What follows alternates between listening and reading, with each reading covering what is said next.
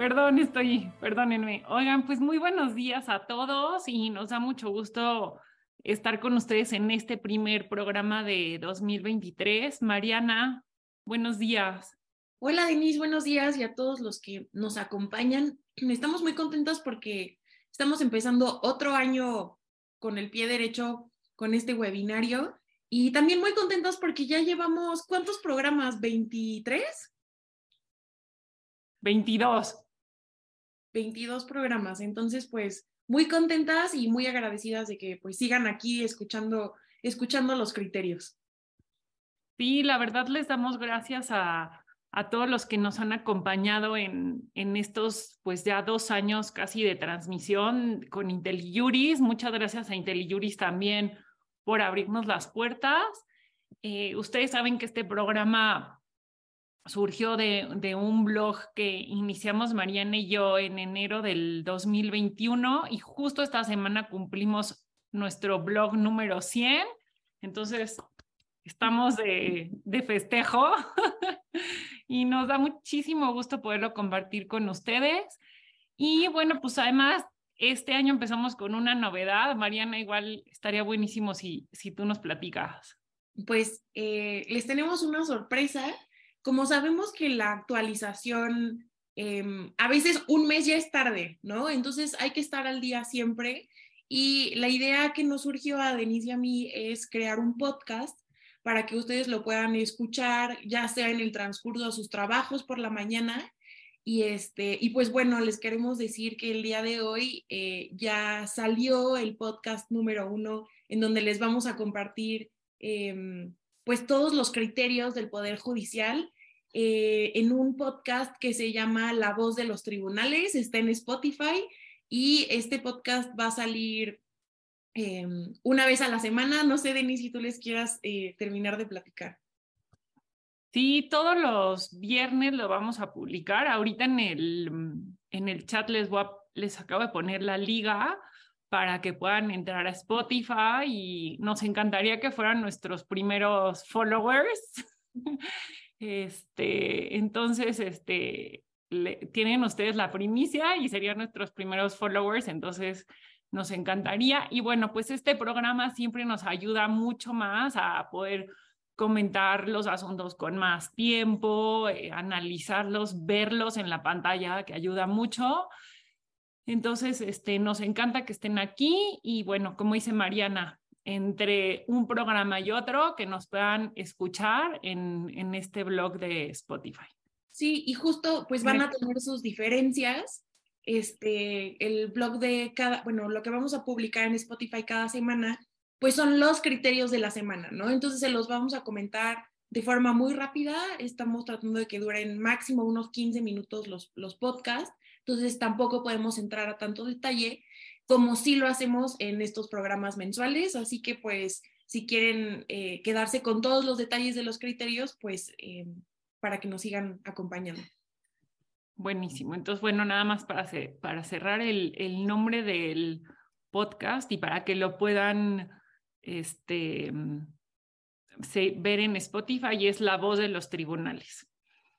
Y bueno, pues muchas gracias por sus comentarios. Eh, nos encantan eh, sus saludos. Ya veo que Alejandro Ruiz ya está planteando temas este, escabrosos sobre lo que estaba pasando en, en, en, la corte. La verdad es que sí, yo les puedo decir que yo también en diciembre estuve siguiendo así con, con, con muchísimo detalle todo lo que pasó en el, el tema de la, de la ministra eh, Esquivel y bueno, pues nos vamos a apurar muchísimo en, en lo de los criterios y sí nos gustaría un, un poquito al final platicarles cómo vemos, eh, no tanto este tema, porque pues, no, no, no somos como expertas ni para entrar en estos temas, pero sí un poco qué va a pasar este año, algunos datos que tenemos sobre eh, algunos avances en, en la reforma al Poder Judicial que todavía no han quedado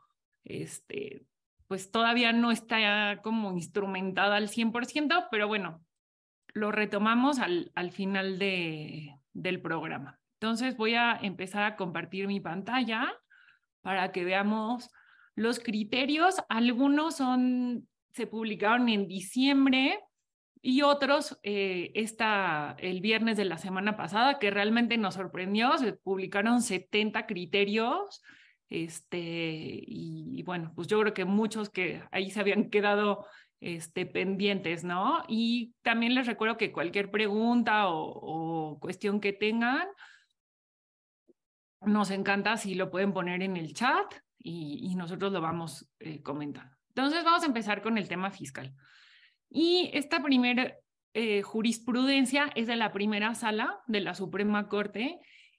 En ella se refiere a una reforma que fue desde 2014, en donde se limitó las deducciones cuando se hacen pagos mayores a dos mil pesos, tienen que ser por transferencia bancaria para que puedan ser deducibles. Y bueno, esto, en este caso, quien lo impugnó fue un, una empresa que decía, bueno, pues yo hago pagos a mis trabajadores y pues muchas veces los hago en, en, efectivo y son mayores a esta cantidad y me están limitando la, la posibilidad de deducirlos en, respecto al impuesto sobre la renta. La conclusión de la Corte fue que esta limitación no, no transgrede el principio de irretroactividad de la ley porque bueno, ustedes saben que eh, sobre todo cuando se plantea la inconstitucionalidad de impuestos, pues se hacen valer todos estos argumentos relacionados con los principios que rigen las contribuciones, ¿no? La retroactividad de la ley, proporcionalidad, equidad. Entonces, las tesis que se van publicando pues van en esta línea, ¿no? Y aquí, como se planteó el amparo, fue que se violaba el principio de irretroactividad de la ley porque era una posibilidad que sí se tenía el deducir este tipo de pagos y bueno, a partir del 2014 se limitó. Pero el, el criterio de la Corte es decir, bueno, no puedes considerar que hay derechos adquiridos por parte de los contribuyentes y el legislador puede en cualquier momento modificar o limitar eh, cómo están reguladas las deducciones respecto de los impuestos.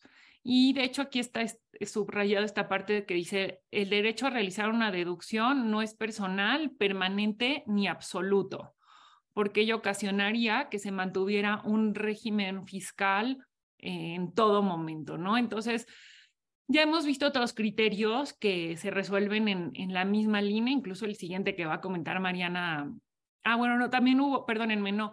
Hay otro respecto de, de las deducciones de pérdidas que también se resolvió recientemente por, por la Corte y va en la misma línea, ¿no? De decir, bueno, pues si se cambió, si se modificó este, la regulación en cuanto a las deducciones, pues esto en sí mismo no lo hace inconstitucional. Mariana, no sé si quieres agregar algo más. Pues nada más, igual para hacer el hilo conector con la siguiente tesis que traemos en, en materia fiscal, mm, lo que vemos aquí es que, perdón, el legislador busca asegurar la obtención de los recursos necesarios. Por eso es que eh, pues no hay una inamovilidad en el tema de deducciones, en el tema de impuestos, porque siempre lo tenemos que ver con esta perspectiva de eh, los recursos que tiene que obtener el gobierno federal, pues para el gasto público, ¿no?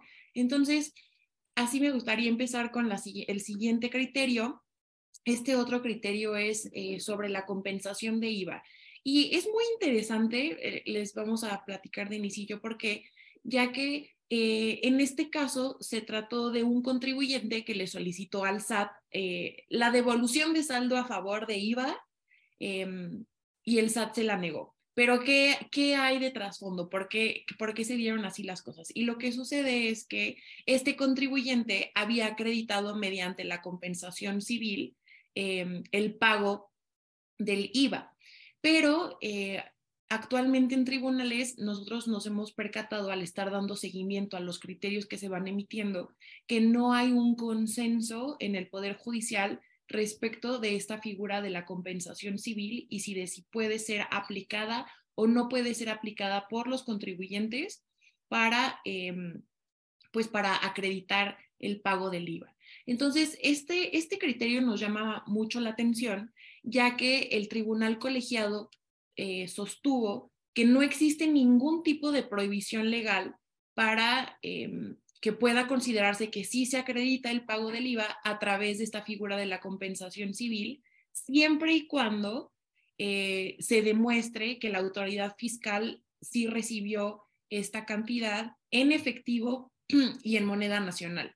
Entonces, pues vemos, vemos en esta tesis que sí se está permitiendo la compensación civil por parte de este tribunal colegiado, pero lo que nos gustaría comentarles es que existe, de hecho, una jurisprudencia por parte de un pleno de circuito, que es el decimosexto, em, eh, que ya entró en contradicción justamente porque no hay un consenso al respecto, respecto de la procedencia de la compensación civil. Em, y esta otra, este otro criterio eh, señala o sostiene que no procede la compensación civil y que únicamente podría proceder cuando se realizara entre em, pues las cantidades que tenga a su favor el, el, mismo contribuyente, ¿no? Como entre el mismo impuesto. No sé, Denise, aquí si tú quieras complementar algo. Sí, eh, también la contradicción de criterios se dio justamente en, en, la Ciudad de México, en el primer circuito, y de hecho ahorita en el, en el chat les voy a poner, Mariana aquí nos platicaba que hay una contradicción de criterios. Esta contradicción de criterios, que lo están viendo ahorita en el chat, es eh, en el primer circuito y esto va a tener que ser resuelto por el, pleno que ahora ya serán plenos regionales, ¿no? Ahorita platicamos de eso.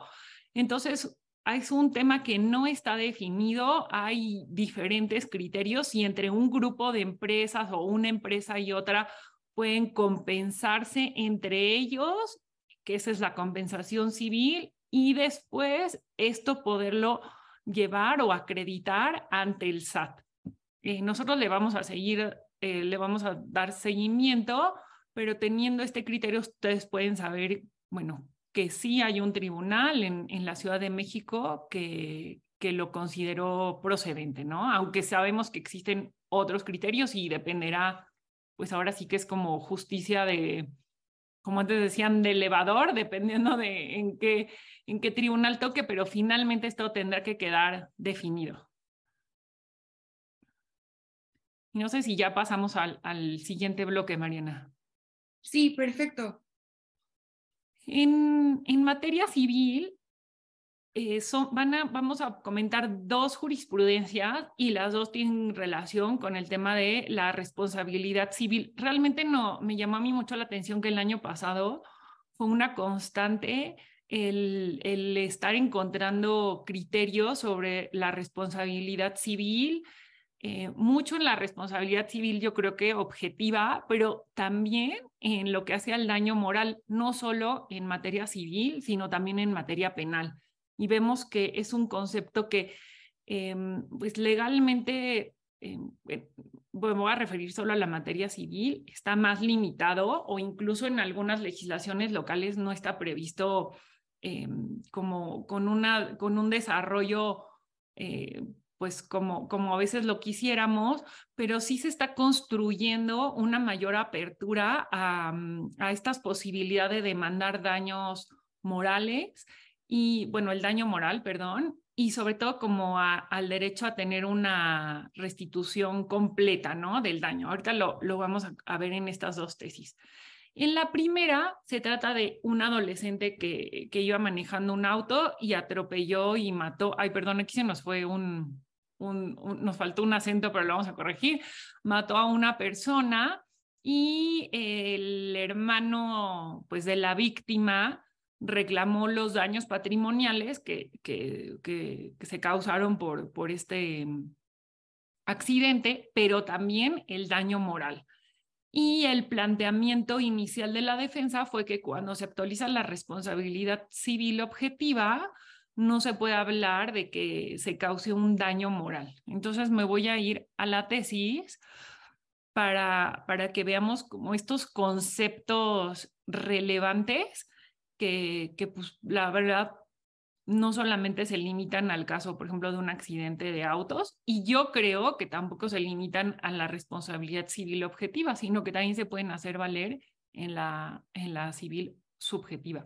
Recordemos que la responsabilidad civil objetiva es aquella que se causa sin importar si hubo dolo o por, por parte de, de quien causa el daño, ¿no? Es por el simple uso de mm, vehículos o sustancias peligrosas. Entonces, en el caso de los automóviles o cualquier vehículo automotor, en el Código Civil está considerado como eh, que cualquier daño que se cause con el uso de un auto, pues eh, incurre en responsabilidad civil objetiva y aquí no importa si, si hubo o no dolo, es un aspecto que no se tiene que probar, ¿no? Y entonces eh, aquí habla de la primera sala de la Suprema Corte, dice, aunque se trate de una responsabilidad civil extracontractual, o sea, que es este caso, no quiere decir que, más bien, pero lo voy a explicar al revés. El, punto fue decir, bueno, si es una responsabilidad civil extracontractual, no puede haber daño moral. Y la Corte dice, no, o sea, esto es independiente de, cómo surja la, eh, el, la responsabilidad. Y además, pues es necesario que se eh, restituya de manera integral, o sea, que haya una reparación integral, aquí lo podemos ver, de cuáles son de los daños que se causaron. Y en la siguiente tesis también eh, entra como más a detalle la, la primera sala y dice que los daños morales o inmateriales eh, se refieren a aspectos no patrimoniales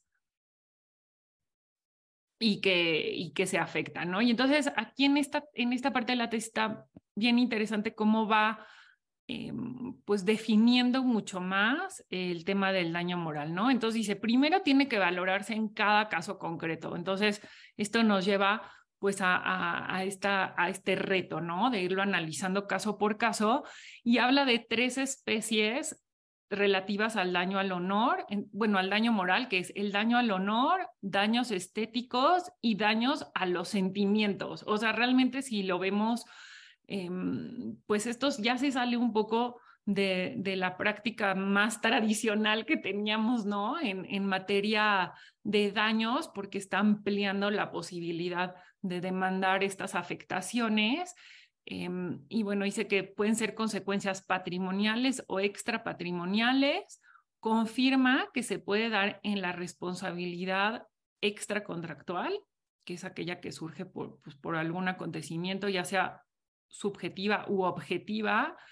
Y el otro tema importante que ya lo han resuelto en otros casos la, la Corte y los tribunales es que el daño moral tiene que ser cierto y personal y que solo la persona que sufre la afectación es quien lo puede reclamar.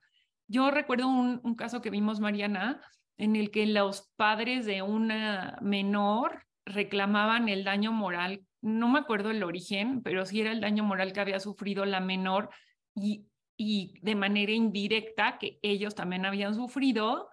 Y en ese caso se dijo, pues sí se va a restituir los daños que tuvo la menor de manera directa, pero el daño moral no, no se actualiza cuando es de manera indirecta, este, mm, por, porque en este caso quien lo había sufrido era la menor, ¿no?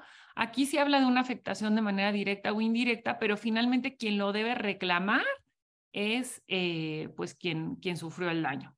No sé, Mariana, si tú quieres agregar algo más en este tema. Sí, pues nada más comentar que justo ahí, em, pues regresando a los hechos del caso, pues quien estaba acudiendo a juicio, pues ya obviamente no era la persona que había fallecido y que había sufrido este accidente. Entonces, creo que este pues podría ser un ejemplo de cómo acudir em, a demandar un daño moral, aun y cuando lo haya sufrido pues de forma indirecta, ¿no? Porque no, no lo puede solicitar la persona que falleció, sino que lo están solicitando pues su familia. Entonces, también estamos viendo como una mayor apertura en este sentido y como decía Denise, un mayor desarrollo del daño moral, que yo creo que es bueno porque algunos de nosotros lo sentíamos como un poco flotando en el aire, que no estaba bien aterrizado y pues es bueno tener este tipo de criterios. Y el otro, y, el otro tema que se aborda en este, en este asunto es que el daño puede acreditarse indirectamente. Aquí lo, lo voy a marcar, ay, ya me, me pasé, perdón, pero que el daño se puede acreditar indirectamente, que ese también es un cambio en el, en el estándar de prueba, ¿no? Aquí, aquí está justamente marcado. Y bueno, si quieren ya seguimos como en el, en la siguiente, en el siguiente asunto que también tiene relación con, con el tema de daños. Sí, y creo que el punto en común que tienen estos dos criterios es cómo pues establecer una indemnización o una compensación, ¿no? Por estos daños ocasionados. Recordemos que con la reforma que hubo en materia de derechos humanos constitucional al artículo primero constitucional, pues se amplió a todos los derechos que teníamos dentro de tratados internacionales y uno de, de los temas que podemos ver aquí es el derecho a la, a la indemnización, ¿no? Entonces creo que estas dos tesis tienen ese punto ese punto en común y pues les voy a platicar un poco más de los hechos de este segundo criterio. En este tema, si ven el título de, la, de lo que nosotros le pusimos a, este resumen de la tesis, es daños punitivos. Entonces, estamos viendo que por un lado ya vimos daño moral, eh, está el daño patrimonial y ahora estos daños punitivos. ¿Y, ¿Y a qué se refieren y cuándo es que pueden fincarse en contra pues de alguna de las personas? Eh, en este caso se trató de una persona que acudió a juicio em, con la acción de responsabilidad civil respecto de un notario público y de una asociación notarial porque habían publicado un boletín en el que pues descalificaban su trabajo en una notaría pública. No sabemos qué haya dicho ese boletín, pero este, le, llegó profundo a esta persona porque incluso fue a juicio. Entonces, a la hora de que acude a juicio, pues bueno, em, eh, solicita que haya una indemnización por daño moral justo por esta publicación y em, se la conceden. Eh, el, juzgado dice que sí existe este daño moral, pero eh, queda inconforme esta persona y dice, bueno, ok, pero yo quiero además que finquen daños punitivos. Eh, no, no es suficiente con los daños morales. Y entonces es muy interesante porque eh, eh, en esta jurisprudencia de la primera sala se meten a analizar cuándo proceden los daños punitivos y cuál es la naturaleza que tienen, ¿no? Porque justo hablamos de esta parte del daño moral como un tema de indemnización eh, como para resarcir justo todos estos perjuicios causados, un tema de volver las cosas a como estaban antes. Eh, y lo que se analiza sobre la naturaleza de estos daños punitivos es que tienen una naturaleza de reproche social. Es decir, estamos hablando de un efecto disuasivo que tienen estos daños eh, para evitar que unas conductas similares sucedan en un futuro. Entonces, no necesariamente tiene este carácter de eh, regresar las cosas al estado en el que estaban o de indemnizar, sino que más bien es un reproche que no sucede y que no debe de fincarse en todos los casos, ya que como podemos ver ahí en, el criterio que tenemos en pantalla, depende o va a estar relacionado con el grado de responsabilidad, el derecho lesionado, eh, la gravedad de la conducta, eh, cuando sí merece o sí le corresponde un reproche social que justifique esta sanción por daños punitivos. Entonces, pues esta, esta tesis también nos pareció muy interesante en ese sentido porque les digo, eh, justo estamos viendo también una mayor integración en los criterios con eh, pues temas de tratados internacionales como eh, la reparación integral del daño, cómo se va complementando. Al menos yo he visto, Denise, ya que en, las tesis desde el año pasado hay una mayor alusión a lo que señalan los tratados internacionales, a cómo se van ampliando los derechos humanos y creo que en este caso pues también está presente aquí. Antes creo que solo lo veíamos más en los criterios que salían de la Suprema Corte, en donde podían o tienen margen de hacer un, estudio más minucioso, pero creo que ahora esto es algo que ya se está viendo cada vez más en, en los criterios que emiten los tribunales colegiados. Sí, es un hecho que vemos mucho más, siempre basado, yo creo que, en, o casi siempre basado en la legislación local o en la constitución, en, nuestro, en la constitución federal, pero se va acompañando de fundamentos en, tratados internacionales. Incluso aquí está esta, esta parte que les decía del derecho humano a la reparación integral del daño. Y esto ha sido una constante en materia civil y también en materia penal. no sé, igual podemos como seguir. Y bueno, recuerden que siempre les compartimos la presentación, entonces ahí van a poder ustedes tener los datos de, todas las tesis. En este asunto eh, se analizó el, estado de interdicción. Entonces era una persona mayor de edad con discapacidad que ya había sido declarado en estado de interdicción y pues recuerden que en, ese estado pues está limitado en cuanto a la capacidad jurídica, ¿no? A, a realizar ciertas cuestiones, actos, a decidir sobre eh, pues su persona y sobre sus bienes también. Y esta persona eh, con discapacidad promovió un juicio solicitando que se diera por terminado el estado de interdicción y manifestando pues que habían cambiado eh, las razones por las que se le había considerado inicialmente de esa manera, además de todos los efectos negativos que esto le había causado en su vida, ¿no? Por el, estar con esta barrera y, tener limitaciones y pues dependiendo de, de otras personas. Incluso aquí también se, se señala la Convención sobre los Derechos de las Personas con Discapacidad y plantea pues un régimen jurídico muy distinto al que tenemos previsto en el, en el Código Civil y en los códigos de los estados eh, respecto de esta figura ¿no? jurídica que pues todos lo estudiamos en, en, la carrera y, y, yo, bueno, por lo menos yo recuerdo cuando lo estudié, cómo cómo lo veía, o sea, ni siquiera se hablaba como esta persona con discapacidad, sino se hablaba pues de, una persona con limitaciones, incapaces, ¿no? O sea, desde la misma palabra ya era excluyente, ¿no? O sea, se hablaba de los incapaces y también eh, no había esta conciencia de la capacidad de esta reinserción, bueno, esta capacidad de eh, ir abriendo puertas y ir abriendo eh, opciones desde la sociedad para que puedan estas personas pues tener una vida lo más eh, con, con, las limitaciones, como ir eliminando estas limitaciones, ¿no? Entonces las limitaciones en la realidad también tienen que ir acompañadas con ir eliminando limitaciones legales y estas tesis pues 100% van en esa línea, ¿no? Y son jurisprudencia de la primera sala, se analizó el Código Civil de la Ciudad de México y la primera sala pues realizó un control difuso de estas disposiciones.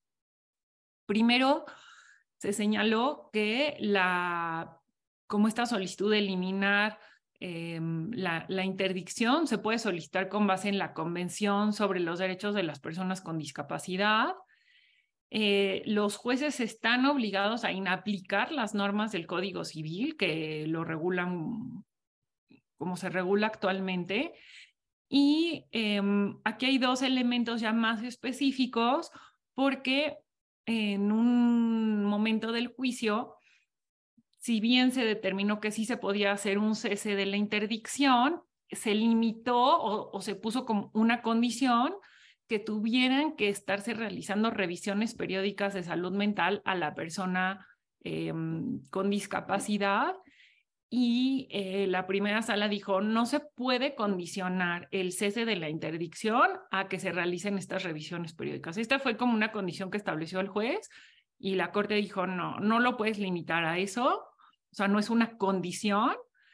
Y por otra parte, también se solicitó que hubiera un sistema de apoyo para la persona, que es, bueno, como una sombra o, o una persona que sí tuviera es cierta responsabilidad sobre la persona con discapacidad y se concluyó que la persona con discapacidad necesariamente debe dar su autorización para esto y no es como un hecho de que ya el juez lo tenga que lo pueda determinar eh, de manera eh, pues independiente, ¿no?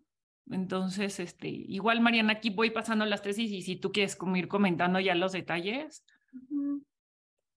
Sí, es que la verdad es un criterio súper interesante porque em, también recuerdo, Denise, que cuando platicamos esta tesis, eh, tú me comentaste, pero que esto ya era un tema que también había tomado la Suprema Corte desde hace un par de años, o sea, em, que no era la primera vez que se pronunciaba de alguna forma respecto, em, pues, del estado de interdicción y de la capacidad de las personas que tienen discapacidad y todo esto. Y si bien em, ya había resuelto la primera sala un caso similar en 2019, lo que yo creo que trae innovador este criterio es justo este tema de, eh, pues de cómo se va a regular la participación de las personas que brindan asistencia a, la persona que está diciendo, ok, ya no quiero estar sujeta a un estado de interdicción.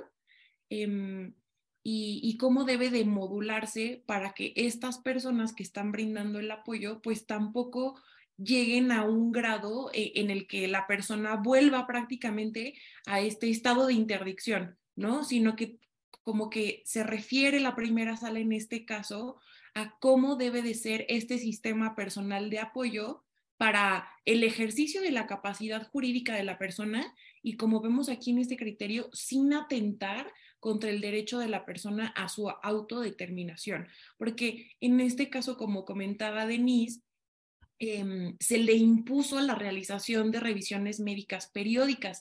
¿Y, por qué fue esto? Porque al parecer esta persona había sido declarada interdicta por un tema eh, psicológico. Entonces, por eso le querían seguir haciendo como estas revisiones, pero con, cuando ya se hace una interpretación eh, de la capacidad a la luz del derecho internacional, pues no puede sujetarse a estas revisiones periódicas y tampoco puede eh, establecerse un sistema de responsabilidades a las personas que conforman este sistema de apoyo para obligar a la persona en cuestión a seguirse sometiendo a, estas revisiones médicas que, atentan contra su autodeterminación, ¿no? Porque tal vez supongo si una persona ya no quería eh, continuar con estas pruebas, no sabemos qué tan eh, tediosas tenían que ser, porque de ello iba a depender que mantuviera su capacidad jurídica. Y, bueno, aquí creo que eh, Jaime está levantando la mano. No sé si quieras hacer tu pregunta, Jaime, adelante. Igual, ajá. Ya, ya está abierto el micrófono para que puedas hablar.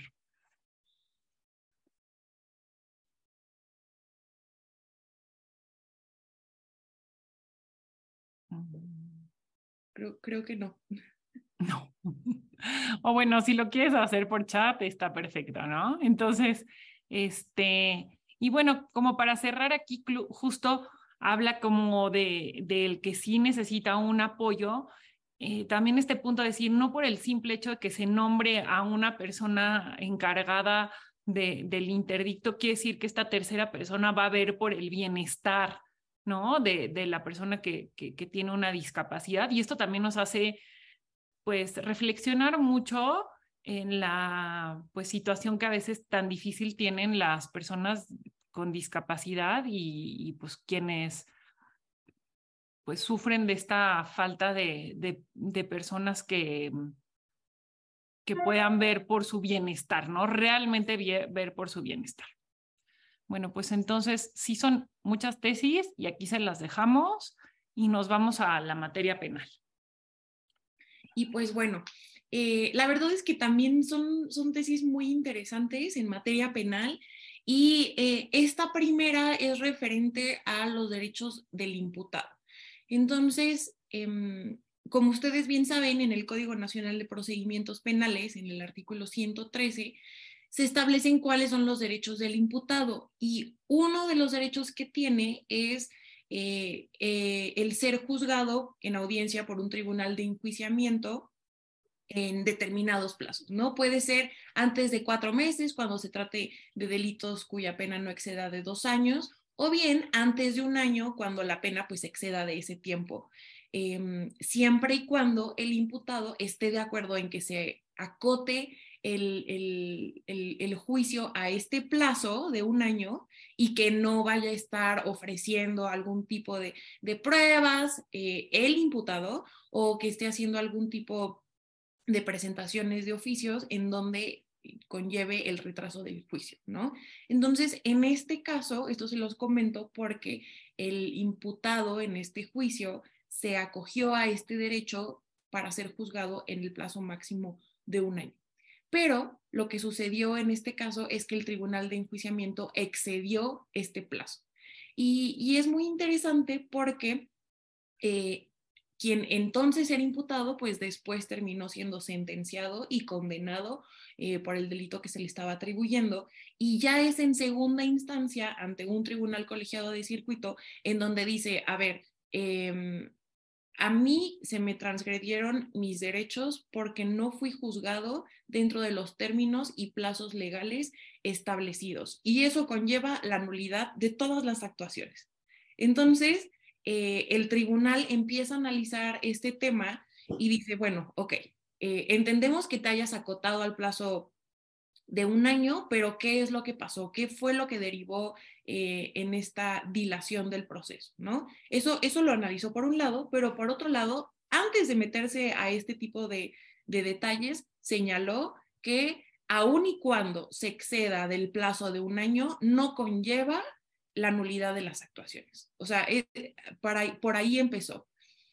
Dice que sí podría dar lugar a algún tipo de responsabilidad administrativa eh, eh, cuando esta dilación pues haya sido injustificada, pero que dejó muy claro que nunca va a ser la nulidad de las actuaciones por la violación a este derecho a ser juzgado en los términos y plazos legales. Em, ahora, cuando ya se mete un poco más a fondo, eh, para analizar cuándo em, eh, es justificada o injustificada esta dilación, va a los hechos de este caso y esto es algo que me gustaría subrayar eh, el determinar si hay una dilación justificada o injustificada en un procedimiento penal acusatorio va a depender de cada caso en concreto. No nos ponen en estos, en estos criterios que estamos viendo en, en pantalla como una solución en donde digan, no, pues va a haber eh, dilación injustificada cuando suceda esto, esto y esto. No, nos tenemos que ir a los hechos del caso y en este caso se trató la dilación debido a que la fiscalía estuvo ofreciendo pruebas con base en las cuales se sentenció a esta persona. Entonces, no se trataron de pruebas que fueran ociosas, sino que se trataron de actuaciones que derivaron a una sentencia condenatoria. Entonces, pues se trató de un tema sumamente relevante para poder llegar a esa conclusión en la sentencia. Entonces, pues bueno, eh, la conclusión en este criterio es que aun y cuando eh, se, se pase de este plazo de un año, no necesariamente implica la vulneración de los derechos del procesado y definitivamente no conlleva la nulidad de las actuaciones. En todo caso, puede dar lugar a una responsabilidad administrativa de los intervenientes. Entonces, pues es interesante este criterio porque pues puede servir, em, también lo estoy pensando eh, de parte de las autoridades que ya se les está abriendo un poco la puerta para excederse de los plazos que están previstos en el Código Nacional de Procedimientos Penales. Entendemos que en algunas situaciones, como en el caso, este caso que dio lugar a este criterio, eh, era algo necesario para que pudiera condenarse al imputado, pero pues bueno, también hemos visto muchos casos en los que hay eh, pues una actuación muy lenta, por ejemplo, en instancias previas en este sistema acusatorio, como lo es en la integración de la carpeta de investigación. Entonces, no sé tú cómo veas esta tesis, Denise. Pues al final yo creo que sí tiene que haber eh, como una ponderación entre los, los derechos de los particulares, en este caso de los imputados, pero también pues en la necesidad de que sí se analicen debidamente las pruebas y que se, pues, se sigan los procedimientos penales para evitar como una impunidad, ¿no? Entonces, definitivamente es algo difícil de ponderar, pero pues desde mi punto de vista sí no tendría como que anularse todas las actuaciones, ¿no? Y buscar como otra manera de, de, tratar de cumplir con estos plazos que pues se previeron en la ley, pero muchas veces pues vemos una cosa súper eh, distinta ya con la realidad y con las limitaciones que tiene nuestro sistema de justicia. Y el otro tema eh, que también se analizó es en el caso en el que el imputado era un adolescente y la legislación prevé que el abogado que, que actúe en defensa de los adolescentes tiene que tener una especialización en el sistema penal para, para ellos, ¿no? Para los adolescentes. Y en este caso el abogado, al, al autorizarse, pues estableció como, bueno, al autorizarse en un, en un escrito dentro del procedimiento, eh, manifestó bajo protesta decir verdad que tenía especialización en el sistema penal para adolescentes porque tenía pues años defendiendo a, adolescentes, que ya tenía este eh, conocimiento de, cómo estaba regulado y después, bueno, ya una vez que fue sentenciado el adolescente en, amparo, hizo valer pues que no había realmente, no se había acreditado realmente que, que el abogado tuviera esa especialidad, ¿no? Y aquí el colegiado se pronunció diciendo que, bueno, si bien la legislación dice que, que este requisito que tienen que tener los abogados es que eh, tengan ya sea una especialidad que haya sido estudiada en, un, en una escuela, en una institución educativa y que pueda presentar eh, el título correspondiente, o bien que se tenga una práctica profesional por un plazo razonablemente prolongado lo cual pues solo aplica en ciertos casos, ¿no? Porque ya con la nueva regulación pues no puedes acreditarlo de esa manera porque necesariamente si estás empezando tu, tu práctica profesional no vas a poder empezar con los adolescentes porque no lo vas a poder eh, probar, pero bueno, la ley lo prevé, ¿no? Que son estos dos supuestos, pero el colegiado confir bueno, concluyó que en los dos casos se tiene que hacer pruebas eh, con pruebas objetivas de lo que se está diciendo y no se puede simplemente hacer afirmaciones y, decir bajo protesta de decir verdad, ¿no? Sino que se tiene que certificar por parte de, de los juzgadores que se tiene esa especialización y tienen que aportarse elementos objetivos. Entonces, pues una mayor defensa para los eh, menores cuando, cuando se trate de su defensa en materia penal. Y ahora nos vamos al tema de acciones colectivas, Mariana. Sí, pues bueno, cambiando drásticamente de tema, em, entramos a esta, a esta materia que son las acciones colectivas. Y pues bueno, en este caso les traemos dos criterios respecto de acciones colectivas. La verdad es que no son tan frecuentes eh, los criterios en, en esta materia, pero pues bueno, en este caso se trata de una acción colectiva en sentido estricto, promovido por una colectividad, em, eh, por quien ellos, eh, bueno, eligieron como su representante común. Y eh, en este caso se reclamó de la Secretaría de Educación Pública Federal la falta de suministro de materiales para que se llevaran a cabo las clases por el televat telebachillerato, ¿no? Entonces supongo que se trataba de algún tipo de computadoras o algún tipo de este tipo de, material, ¿no? Entonces, aquí es muy interesante porque la primera sala analiza dos cuestiones, bueno, una cuestión sumamente relevante. Em, ¿Se trata o no se trata los servicios educativos públicos pueden encuadrar dentro de este supuesto de relaciones de consumo de bienes o servicios públicos o privados. ¿Por qué se los digo tal cual? Eh, es que e, este supuesto de procedencia de las acciones colectivas está regulado en el Código Federal de Procedimientos Civiles y el Código Federal de Procedimientos Civiles señala que sí proceden las acciones colectivas o la defensa de estos intereses colectivos ante los tribunales em, cuando se trate de relaciones de consumo de bienes o servicios públicos o privados y medio ambiente, tal cual. Eso es lo único que dice. Entonces, pues, ¿ustedes qué pensarían? Si se trata de un servicio educativo público deficiente, ¿estamos frente a relaciones de consumo o no? Entonces, pues bueno, eh, quienes promovieron esta acción colectiva pensaron que sí podían encuadrar eh, aquí este tipo de servicios y sin duda eh, abrir un poco el camino para hacer reclamos hacia eh, pues el gobierno en la hora de esta prestación de servicios públicos, ¿no? Que aquí estamos hablando de educación, pero pues podemos pensar en muchos otros que si se hubiera abierto la puerta con este, este caso, pues hubiera sido enorme.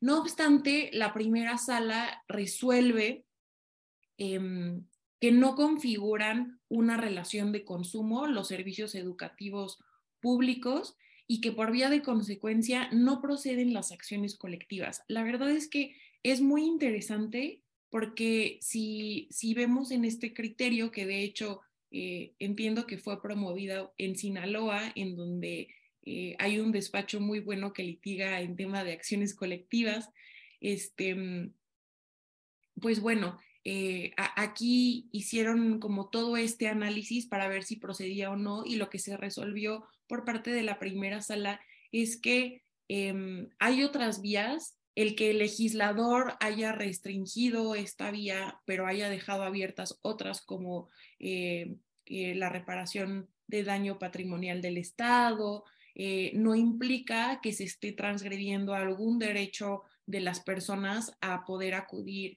a las acciones colectivas como vía eh, para buscar como pues la solución de un problema, sino que tienen otras vías por las que pueden acudir y, que no hay ningún tipo pues de discriminación injustificada, eh, no hay una violación por el que en esta vía no se pueda promover o reclamar este tipo de sucesos. Entonces, no sé, tú de ni siquiera añadir algo más.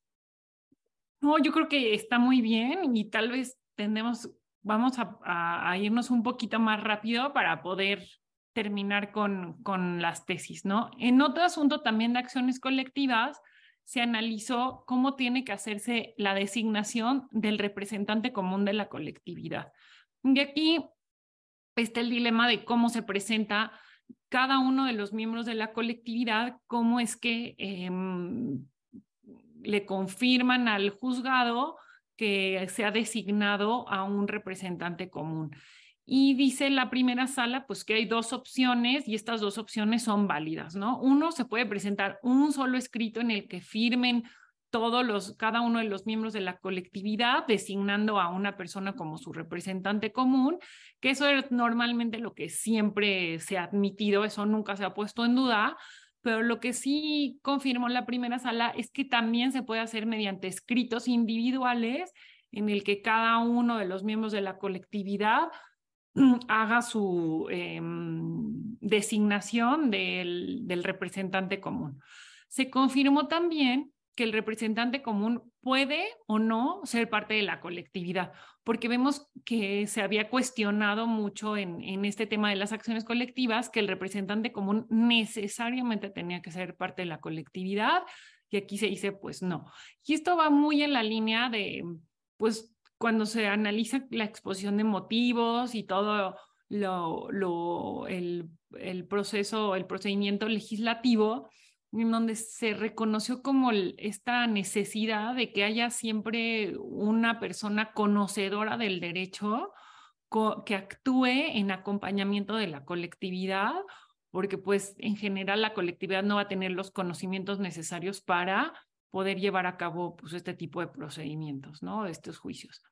En este caso concreto se trataba de una afectación al medio ambiente y aquí se, se confirmó que los miembros de la colectividad podían em, acreditar que realmente formaban parte de esta colectividad a través de una copia simple de su identificación, porque también hemos visto casos en los que se pedía copia certificada por notario y bueno, pues esto es muy gravoso, ¿no? Sobre todo, por ejemplo, si hablamos de una comunidad en donde se, hubo una afectación al medio ambiente y no se tienen pues ni siquiera los recursos este, para, para ir y sacar estas copias certificadas, ¿no? Entonces dice, siempre y cuando se trate de una afectación al medio ambiente, em, los miembros de la colectividad son los vecinos, ellos pueden acreditar que, que, forman parte de la colectividad con una copia simple de la identificación, si es que en ella se menciona el domicilio, para poder tener certeza pues, de que son vecinos del lugar. Entonces, pues estas dos tesis, estas tesis, este grupo de tesis de acciones colectivas, también van em, abonando más a, este, al entendimiento de, este, de este tipo de juicios. Y ahora nos vamos ya a, nos quedan como dos grandes temas, que es estas tesis en materia laboral y en materia penal. Sí, nos quedan estas y mercantil. Entonces, ay, mercantil, ay. Entonces, este, me voy a apurar un poco en comentarles este criterio. Estas dos tesis son de subcontratación, entonces, también hemos visto muchos criterios que se están emitiendo en relación con este tema, en relación con la reforma de subcontratación. Y pues bueno, eh, la primera tesis eh, refiere a un trabajador que demandó a dos empresas por despido injustificado y también demandó la nulidad de la subcontratación. Entonces, eh, la estrategia de estas empresas fue que una de ellas aceptó que sí tenía la relación laboral y la otra la negó completamente. Y lo que sucedió fue que el juzgado, eh, ante falta de pruebas, absolvió completamente a la empresa que había negado la relación laboral, que había negado la subcontratación, em, de, de todo lo que estaba reclamando el trabajador despedido. y pues bueno, esto fue impugnado por parte del trabajador, llega a tribunales colegiados y los tribunales colegiados, bueno, un tribunal colegiado determina eh, que cuando se está demandando el despido injustificado y existen indicios que acreditan que dentro de un mismo grupo de empresas, eh, una de ellas se beneficia del trabajo y la otra empresa es la que paga la nómina, ambas empresas dentro de este grupo que se llama pues insourcing porque se está tratando de un esquema eh, de subcontratación laboral dentro de un mismo grupo de empresas, ambas van a ser responsables solidarias de la relación de trabajo y pues bueno, en este caso lo que quieren decir es que ninguna de ellas puede ser absuelta eh, de lo que se vaya a condenar en este juicio. Entonces, creo, creo que lo relevante de esta tesis es señalar que son ambas responsables solidarias, pero también es importante esta aproximación que hay respecto del tema probatorio, en el sentido de que em, el, juez de primera instancia no puede señalar, uy, ante, ante pruebas voy a absolver de esta, esto de subcontratación a una de las empresas, porque hemos visto de inicio que eh, se han emitido criterios en el sentido de que incluso el propio juez debe de buscar Em, pues, pues acreditar o, ver la forma de conocer si existe o no existe la subcontratación. Y de eso va la siguiente, el siguiente criterio, en el que quien demandó, quien inició el juicio fue un sindicato y esto por un tema de la titularidad de un contrato colectivo. O sea, no era en realidad un tema de subcontratación, ¿no? Pero en el juicio se advirtió que había eh, pues algunos indicios de que de, subcontratación porque la empresa, eh, la primera empresa demandada al dar su contestación dijo que solamente tenía un empleado que era el director general y eh, pues entonces ahí se, ofrecieron ciertas pruebas para poder eh, pues poder dilucidar cuál era realmente los vínculos laborales eh, se llamó como esta a una segunda empresa dentro del mismo grupo, pero la junta pues desechó eh, todas estas pruebas, ¿no? Y dijo, bueno, pues tú demandaste esta primera empresa, ella ya dijo que solo tiene un trabajador, entonces pues ahí termina la cosa.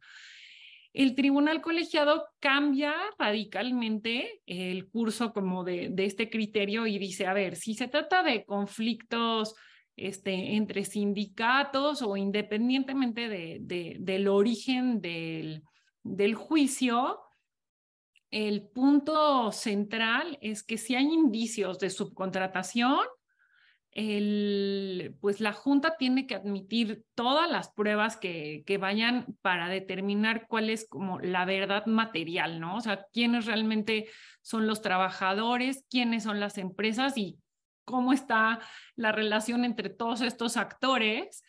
e incluso la Junta tiene que recabar de oficio pruebas idóneas cuando, cuando, cuando sea necesario para, y me gusta mucho como esta frase que está aquí al final, dice, determinar la realidad material de los vínculos de los trabajadores con las empresas.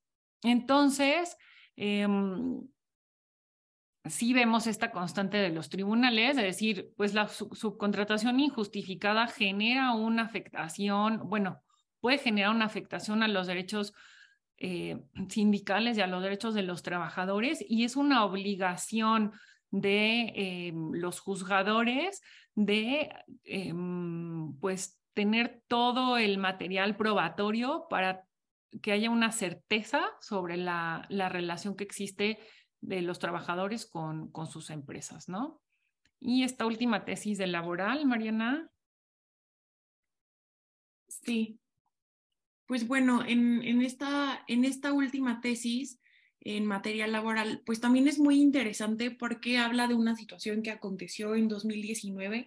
Como ustedes saben, se dio este tema de eh, una política de austeridad por parte del gobierno federal que eh, conllevó a una reducción de sueldos de todo el personal que trabaja en el gobierno, ¿no? O de algunos de ellos. Entonces, este caso se trata de una servidora pública que pues sufrió esta situación y que demandó la reducción injustificada de su salario. Em, acude a juicio y dice que ella también está, le están pagando menos por el trabajo que está realizando, que le quitaron su plaza base, ya ven estos, estos puestos de base que existen en el gobierno federal, y, ella señaló que pues aun cuando se le había quitado esa plaza, aun cuando se le había reducido su salario, pues ella estaba desempeñando labores que correspondían a un trabajo de base, ¿no? De una plaza de base. Eh, lo que señaló la dependencia en juicio es que pues con esta reducción de, de, presupuesto en 2019 pues se había eliminado la plaza que le correspondía a ella y pues eso había derivado en que pues se le asignara un trabajo que no fuera de plaza base y em, este pues la reducción de su salario. Eh, si ustedes analizan estos argumentos entre lo que planteó eh, la trabajadora y lo que planteó la dependencia, pues se van a dar cuenta que no hay una, no, no, no hay una congruencia completa. ¿Por qué? Porque pareciera que cada uno argumenta cosas por un lado distinto, pero no, no, no contesta la dependencia a lo que la trabajadora está planteando. Y eso fue lo que se dio cuenta el tribunal colegiado. Em, eh, el tribunal colegiado señaló, hizo un análisis del estándar de prueba respecto de la eliminación de la plaza, ¿no? Entonces es muy interesante porque en juicio la dependencia únicamente Em, eh, señaló como prueba el contenido del presupuesto de egresos de la Federación para 2019, pero pues ello no estaba eh, estrictamente vinculado con la desaparición o no de la, plaza, de la plaza que estábamos alegando en cuestión. Entonces, esto no configuraba una prueba idónea para acreditar em, el por qué se había hecho esta reducción del salario de la, de la trabajadora y la desaparición de la plaza. Entonces es muy interesante porque en este criterio, otra vez regresando al tema del estándar probatorio, pues señalan cuáles son los pasos que debe de seguir la dependencia para acreditar debidamente cómo esta política de austeridad impacta eh, la reestructura administrativa en dado caso y que conlleva a una desincorporación o eliminación de plazas, ¿no? Pero eh, es muy importante esta tesis porque señala cuáles son los pasos que se deben de seguir y también da una mayor seguridad jurídica a todos estos trabajadores que a los que se les redujo su sueldo con motivo de la política de austeridad de 2019 y, y, que muchas veces la política de austeridad no está estrictamente impactando la eliminación de las plazas que le señalan. En este caso, de hecho, se llegó a la conclusión de que eh, la dependencia en realidad no había suprimido la plaza que estaba señalando, sí seguía existiendo. Y pues bueno, esto nos, nos permite ver, em, por un lado, que tenemos que seguir defendiendo los derechos de los trabajadores porque pues sí hay una diferencia muy fuerte eh, con todo esto que hacen los patrones, en este caso siendo una dependencia federal, pero aún así, pues bueno, jugándole chueco a, a la trabajadora, ¿no? Señalándole una reducción de sueldo, pero al final esa plaza seguía existiendo, seguía existiendo ese dinero y, y pues bueno, creemos que es un criterio importante para la defensa de los trabajadores. Así es. Y vamos a cerrar con dos tesis o dos criterios en materia mercantil. El primero de ellos, si vemos el cómo está regulado en Código de Comercio, cuáles son los requisitos para la admisión de pruebas en el juicio oral mercantil, dice, bueno, que se tienen que relacionar las pruebas con los hechos que se pretenden probar, pero además establece un segundo requisito que es que la, las partes o la parte que, que, aporte una prueba tiene que señalar las razones por las que considera que con, una, con esa prueba específica van a quedar demostradas sus afirmaciones. Y en este caso, pues eh, quien aportó la prueba no cumplió con este requisito y el juez la desechó eh, de plano, ¿no? Y el colegiado eh, hace un test de proporcionalidad y en, realmente dice, se tiene que eh, inaplicar, ¿no? Este, este requisito y aquí vemos las razones que lo llevaron a, considerar esto, ¿no? Entonces dice, primero, pues, este, mm, haciendo este test de proporcionalidad, encuentro que cuando el legislador impuso este requisito era como un tema de un filtro para considerar posibles abusos por parte de, quienes actúan en juicio, de aportar de manera, este, nada más para para alargar los juicios sin ninguna justificación, pero en sí mismo el que, el que se tengan que manifestar estas razones, pues no es un, un elemento que aporte al juez este, elementos para determinar si la prueba es pertinente e idónea. Entonces dice, en realidad, esto no, estas razones que pues de manera nada más como para cumplir con el requisito se dicen, no, no tienen una relación con la idoneidad de la prueba. Y además dice algo pues, que, que, ahorita que se los platico van a decir, pues es súper lógico, ¿no? O sea, porque yo puedo dar las razones, se puede cumplir formalmente con este requisito, pero incluso esas razones pueden no ser ciertas y, y, este, entonces no es que esto aporte algo más. Entonces, el hecho de que el, el código de comercio permita que de plano se deseche una, una prueba por el simple hecho de no cumplir con ese requisito, eh, atenta contra el derecho a la em, tutela de, de, la justicia efectiva y por lo tanto, pues no se le puede imponer esta obligación y pues debe de, de, de considerarse inconstitucional esta porción normativa. Recuerden que como se trata de un tribunal colegiado, pues no, no es un, un pronunciamiento que tenga efectos generales como si en las jurisprudencias del, del Poder Judicial, eh, pero, perdón, de la Suprema Corte, pero sí es un criterio que pues se puede hacer valer como una defensa en caso de que se tuviera este supuesto, ¿no? Sí, la verdad es que sí es un criterio muy importante. Ojalá que veamos crecer este criterio, eh, porque sí hace un cambio de paradigma en cuanto a la presentación de pruebas en el juicio ejecutivo mercantil, ¿no? Es algo completamente distinto y que rompe con lo que está establecido en el código y que pues es en favor eh, de las personas que acuden al juicio. Y esta última tesis, Mariana. Perdón, si nos regalan cinco minutos y, y terminamos. Sí, pues bueno, para terminar también tenemos este tema también desde el Código de Comercio y, y, es muy interesante porque aquí se hace un análisis eh, respecto de mm, cuáles son los elementos que debe de cumplir este requerimiento de pago, embargo y emplazamiento en el juicio ejecutivo mercantil. Y es muy interesante porque también vemos, a comparación de la tesis anterior, que se hace un análisis integral eh, respecto del código de comercio. Y aquí, eh, en vez de inaplicar una porción, lo que se hace es que se, hace una interpretación respecto de otros apartados del Código de Comercio que no son expresamente los relativos al juicio ejecutivo mercantil eh, respecto de cuáles son estos requisitos que debe cumplir esta diligencia de requerimiento de pago, embargo y emplazamiento. Y aun y cuando se eh, determina que en el apartado de juicio ejecutivo mercantil no se establecen requisitos expresos que deba de cumplir, em, el funcionario público que practica la diligencia, es decir, no se establece de forma expresa respecto del juicio ejecutivo mercantil que este funcionario deba de eh, acreditar su identidad, eh, deba identificarse, aun y cuando esto no está previsto expresamente, se hace una interpretación, como aquí ustedes pueden ver en el apartado de justificación de este criterio, se hace una interpretación respecto de otros artículos del Código de Comercio, del Código de Comercio y también respecto eh, del artículo 1054 que refiere a los juicios mercantiles, no a los juicios ejecutivos mercantiles y que alude eh, a las notificaciones.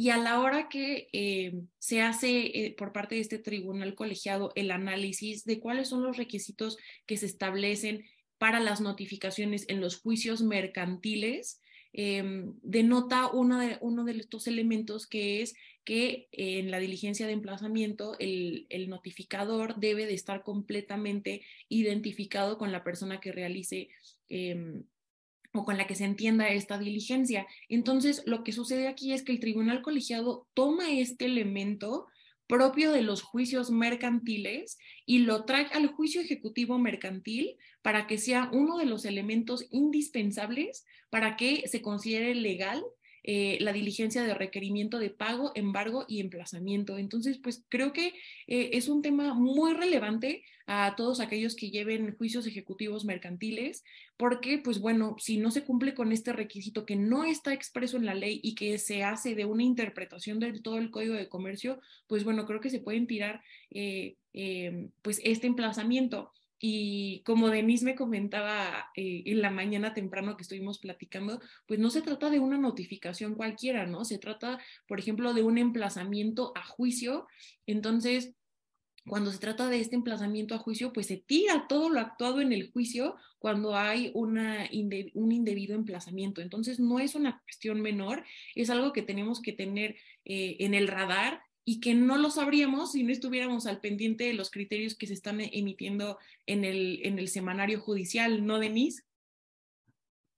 Sí, definitivamente. Y, y, esto va como muy en la línea, por ejemplo, en materia fiscal, en una visita domiciliaria, pues está bien eh, ya muy establecido cómo se tienen que identificar los visitadores, en otras materias de derecho administrativo también. Y pues este nada más es como como, como una eh, situación como natural de decir, oye, no puede nada más llegar la persona y hacer una, un emplazamiento sin, sin esta identificación plena. Y pues lo vemos sobre todo muy vigente y necesario en, en, como, en todas estas situaciones que vemos hoy que, que alguien se hace pasar por otra persona, etcétera, ¿no? Entonces, todo este tema de, de tener la certeza de quién es y de la identidad, pues se hace súper, súper relevante. Sí, exacto. Y pues bueno, ahí nos están poniendo eh, en el chat que quisieran consultar las tesis expuestas. Esta presentación pues se las vamos a compartir. Ahí, ahí vienen las tesis y también pueden consultar. Em, eh, semana con semana publicamos en IntelliJuris eh, un blog en donde ustedes podrían consultar pues estos criterios y los resúmenes un poco más chiquitos eh, de cada una de las tesis, sin, tanto, sin tanto contexto o carnita, como a mí me gusta decirle el chisme de cada tesis.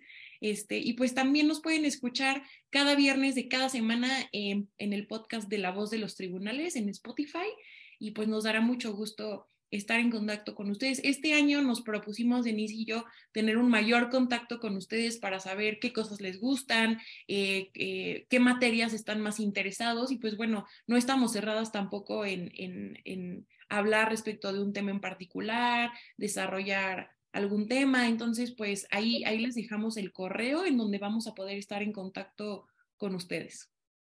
Sí, también si quieren recibir semanalmente un correo ya con, con la liga, el acceso al blog, por favor escríbanos.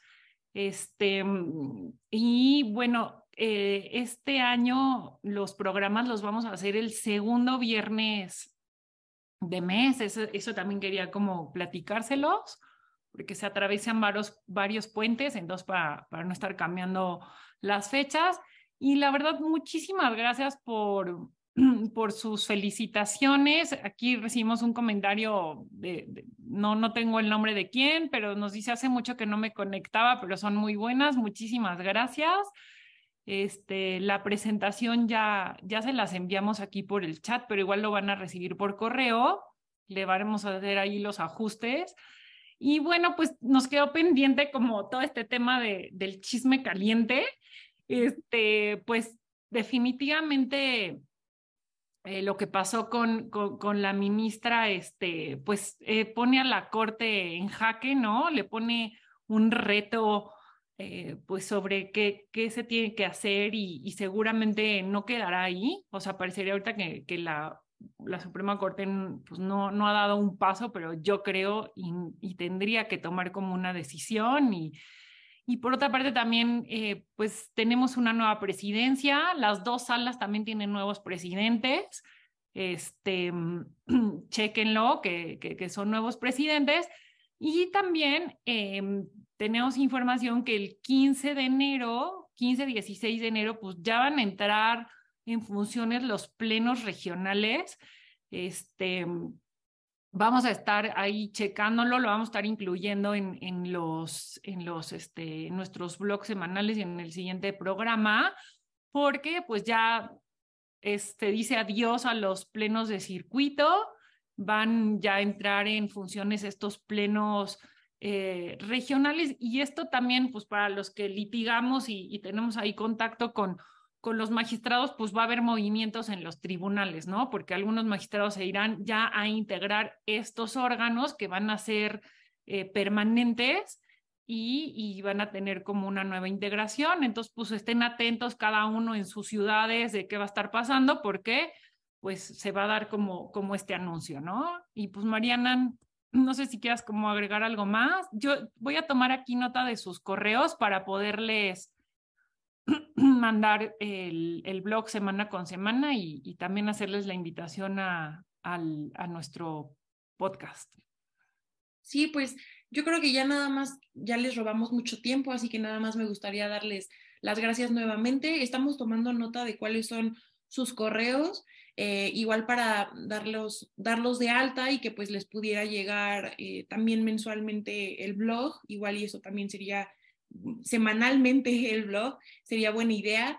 Este, y pues gracias por estar aquí. Vemos muchas personas que, que, nos han seguido durante estos casi dos años y pues les damos las gracias.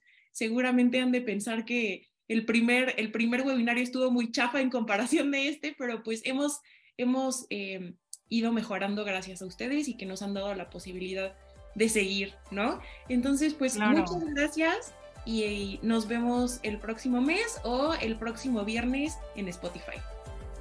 Muchas gracias a todos y que tengan muy, muy buen año, muy buen 2023. Gracias.